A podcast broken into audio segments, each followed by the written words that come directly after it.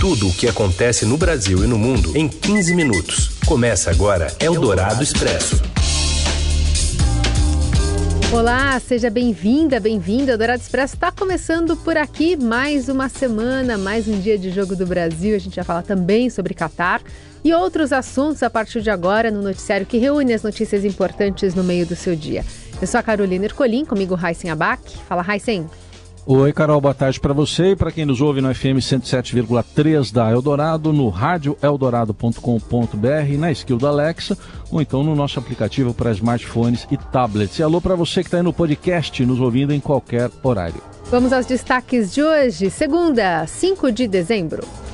O relator geral do orçamento afirma que o prazo para o Bolsa Família ficar fora do teto de gastos será de dois anos e não de quatro, como propôs o futuro governo. Um estudo mantido em sigilo pela PM de São Paulo confirma o avanço no combate à criminalidade com me metas, aliás, com câmeras nas fardas, método questionado pelo governador eleito Francis, Tarcísio de Freitas. E ainda dicas importantes para evitar fraudes bancárias de golpistas e as notícias da seleção em dia de jogo decisivo na Copa do Catar. É o Dourado Expresso. Tudo o que acontece no Brasil e no mundo em 15 minutos. O relator geral do orçamento, Marcelo Castro, confirmou que o prazo em que o Bolsa Família ficará fora do teto de gastos na PEC da transição será de dois anos e não de quatro, como queria o governo, o futuro governo do presidente Lula. O senador afirmou que o texto da PEC deverá manter o valor de 175 bilhões de reais que o PT apresentou para o programa social fora do teto, a regra que limita o crescimento das despesas do governo à variação da inflação além de despesas de até 23 bilhões mediante receitas extraordinárias, somando aí quase 200 bi de gastos extras no ano que vem. Castro destacou que a votação da proposta está prevista para esta terça na Comissão de Constituição e Justiça do Senado e que hoje vai ser dia de articulações, negociações, tudo para contar votos. Ele acredita ser possível votar na proposta no Senado nesta semana a apreciação na CCJ está prevista para o início de amanhã. O presidente da Casa, Rodrigo Pacheco, já agendou a análise no plenário para esta quarta. Os dois turnos de votação devem ocorrer no mesmo dia. E mais cedo, em entrevista à Rádio Eldorado, o líder do PT na Câmara, o deputado Reginaldo Lopes, defendeu o prazo mínimo de dois anos para a PEC da transição e ao menos 175 bilhões para cobrir despesas com programas sociais.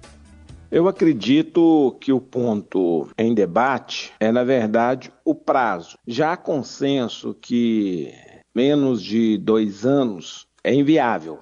E por que, que é inviável? Porque na economia você precisa de dar ao país, a toda a sociedade, aos empreendedores, previsibilidade. E se o governo não for responsável e afirmar que com um ano você colocaria o país totalmente no imprevisível, porque no dia 31 de abril de 2023, quatro meses depois, é necessário mandar a lei de diretriz orçamentária, e ali ficaria bem evidenciado novamente que era impossível não recorrer abertura de um espaço orçamentário novamente, ou seja, não cumprir as leis fiscais no país. Eu, em tese, defendo os quatro anos, mas parece que a discussão ficará em torno de dois anos.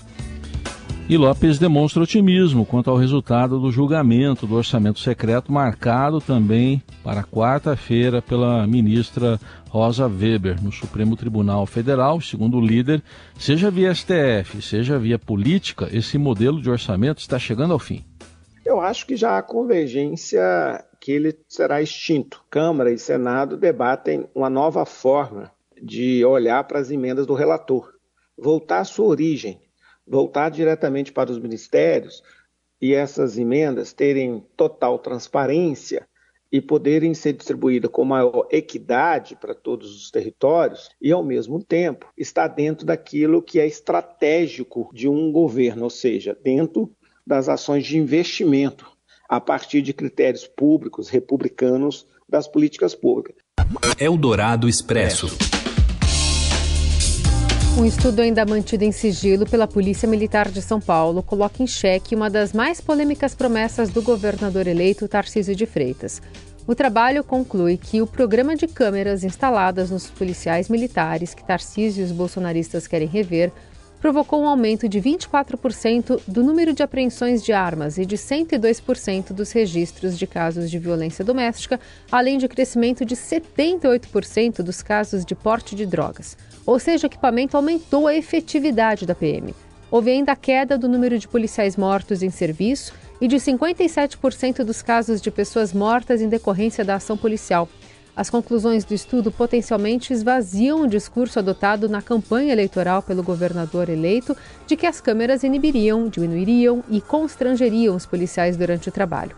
O estudo foi encomendado pelo comando da PM ao Centro de Ciência Aplicada em Segurança Pública da Fundação Getúlio Vargas.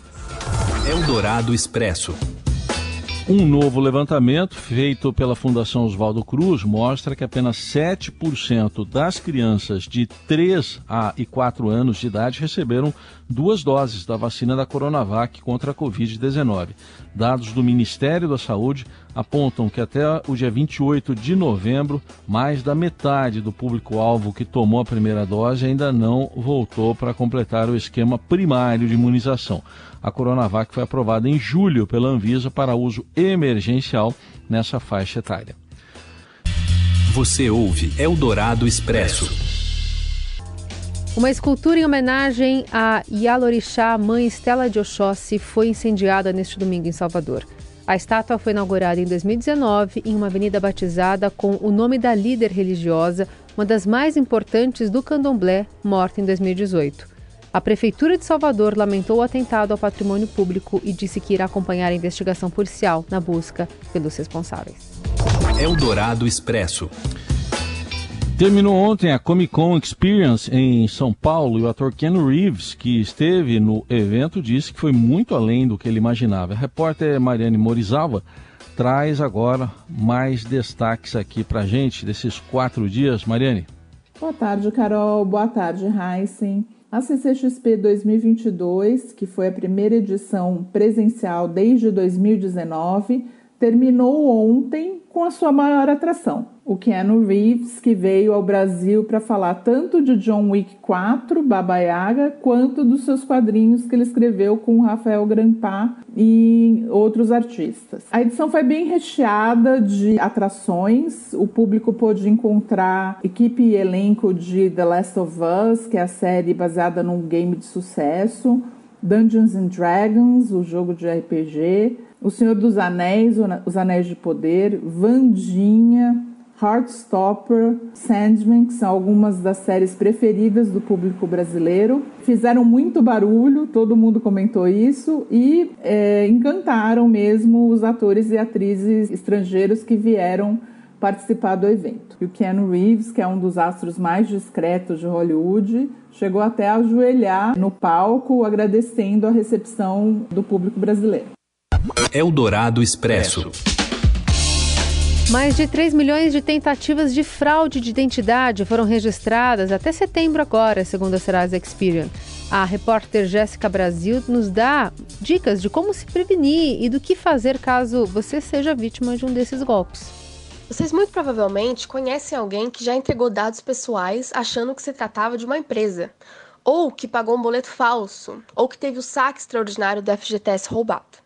Pois é, até setembro deste ano, mais de 3 milhões de fraudes de identidade foram registradas pela Serasa Experian. Nesse tipo de fraude, o golpista usa dados de outras pessoas para obter vantagem ilícita. E a alta quantidade desse tipo de fraude é um efeito dos grandes vazamentos de dados que ocorreram nos últimos anos. A gente tem que tomar cuidado, por exemplo, com o chamado phishing, que é uma tentativa de atrapalhar a inteligência do consumidor para que ele ofereça seus dados voluntariamente, achando que está em uma página confiável, verídica ou conversando com alguém de uma empresa, por exemplo. No entanto, a pessoa está sendo enganada. Digamos que alguém recebe um e-mail com uma boa oferta para comprar uma televisão.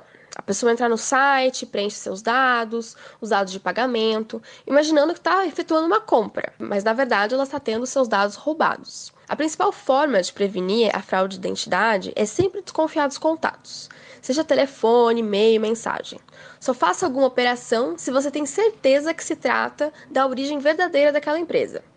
Caso não, sempre contate os meios oficiais. Outra dica bem bacana é consultar o Registrato, que é um sistema do Banco Central que permite você conferir todas as contas bancárias que possui, as linhas de crédito ou financiamentos que estão no seu nome. Caso você não reconheça alguma coisa, entre em contato com a instituição financeira e sempre, nesses casos de fraude de identidade, registre um boletim de ocorrência. Eldorado Expresso. Eldorado na Copa. Qatar 2022. E o nosso enviado especial ao Qatar, Ricardo Magatti, traz agora detalhes dos preparativos, últimos preparativos da seleção brasileira para o jogo de daqui a pouco, quatro da tarde, pelo horário de Brasília, pelas oitavas de final na Copa contra a Coreia do Sul. Boa tarde, Magatti. Boa tarde, Heisen. Boa tarde, Carol. Eu falo aqui do estádio 974, onde o Brasil enfrenta mais tarde a Coreia do Sul, pelas oitavas de final da Copa do Mundo. Tite vem sendo questionado, vem recebendo algumas críticas aí, principalmente depois da derrota para, para Camarões na, no encerramento da fase de grupos, mas ele conta com o retorno do principal craque da seleção brasileira, o Neymar, além do lateral direito Danilo. A escalação não saiu ainda, vai sair daqui a pouco, mas o treinador garantiu que tanto o Neymar quanto o Danilo vão jogar. O Danilo provavelmente vai jogar na lateral esquerda, improvisado ali, porque o Tite não tem nenhum lateral esquerdo. O Alexandre está machucado ainda, o Alex Telles também está machucado, inclusive foi cortado, assim como o Gabriel Jesus. É, então o Tite vai ter que improvisar o Danilo, e, mas ele mesmo com essa improvisação, ele conta muito com o retorno dos dois, do Neymar e do Danilo, para que o Brasil engrene aí, ganhe da, da Coreia do Sul. O Brasil entra na condição de favorito, sim, mas o Tite tem lidado com uma pressão, o elenco tem lidado com uma pressão, e a gente vai ver daqui a pouco como se sai o Brasil aí nas oitavas de final da Copa do Mundo. E a gente atualiza o placar do Qatar agora. Outro jogo em andamento pelas oitavas de final. Muita emoção até aqui. 15 minutos do segundo tempo, 1 a 1 o Japão entre Japão e Croácia. O Japão abriu o placar no finalzinho do primeiro tempo com o Maeda e agora há pouco Perisic empatou aos 10 minutos para a Croácia. Se persistir o empate, a decisão vai para os pênaltis, aliás, para a prorrogação e persistindo na prorrogação empate, aí a decisão vai para os pênaltis. É bom lembrar também que desse jogo entre Japão e Croácia sai o adversário de quem vencer Brasil e Coreia do Sul logo mais às quatro da tarde. E esse jogo entre o vencedor de Japão e Croácia, o vencedor de Brasil e eh, Coreia do Sul pelas eh, já pelas quartas de final vai ser na próxima sexta-feira ao meio-dia. E é isso, a gente volta amanhã com uma edição novinha em Folha do Eldorado Expresso. Até lá. Uma boa segunda, boa semana, até amanhã. Você ouviu Eldorado Expresso tudo o que acontece no Brasil e no mundo em 15 minutos.